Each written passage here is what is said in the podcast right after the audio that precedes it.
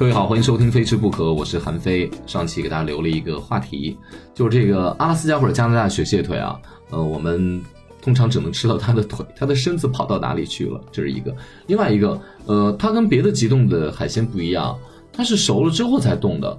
我之前也特别的好奇，为什么一定要这么做？它难道不能和呃这个龙虾呀这些个急冻的产品一样，然后就迅速的冻了就呃送到国内吗？您正在收听的是原创美食脱口秀《非吃不可》，谁听谁变瘦，谁转谁最美。主播韩非，不是韩非子。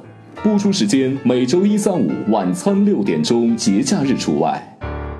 首先给大家来说一说啊，就是这个阿拉斯加雪蟹或者说加拿大雪蟹，嗯，我也没有办法分清说他们俩本质上有什么样特太大的区别，差不多吧，个头也差不多，味道也差不多，评判它们好坏的标准也差不多，呃，但是好像阿拉斯加比较盛产一些，可能就是同一个东西，然后在不同的海域生长了之后。然后人们对它的一个叫法，呃，那这个阿拉斯加或者加拿大的这个雪蟹呢，我为什么不吃身体只吃腿呢？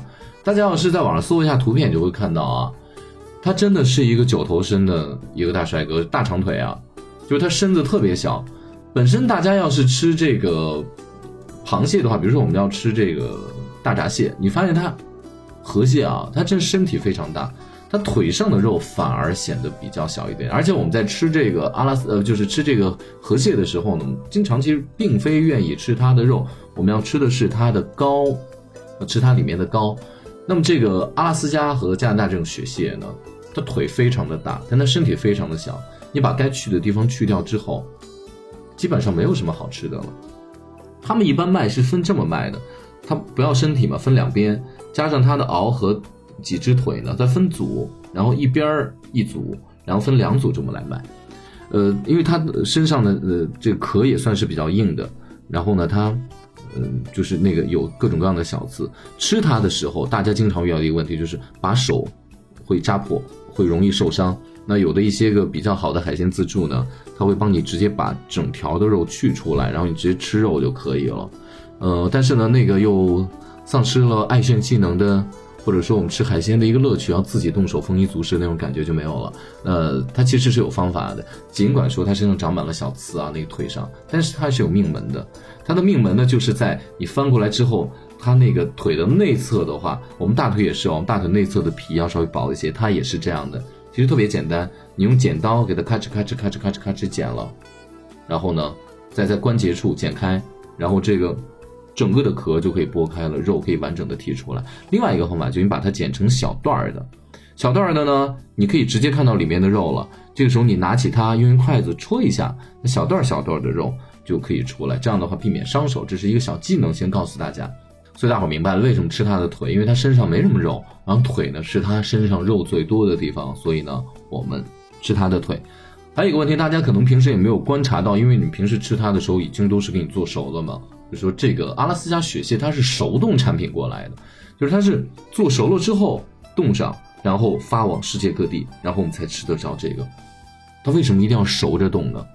我这个呢真的是认真去咨询了一下我的粤菜大师朋友，问了一下，就他们平时也用这个做海鲜自助嘛，他们，然后呢，什么原因？其实最大的原因还是因为它呢，即便是要冻上了之后，你再去做它，你发现它还会折分量，它还会缩水。就是比如说，我们直接给它做熟了之后冻上，到国内卖它的话，可能一斤的螃蟹腿儿能出八两肉，比比方说哈。但是呢，你如果要是给它先生的时候冻上了，然后呢再做熟，这个时候螃蟹的这腿上的肉呢，可能只有六两，甚至于还不到六两，就是出于这个原因。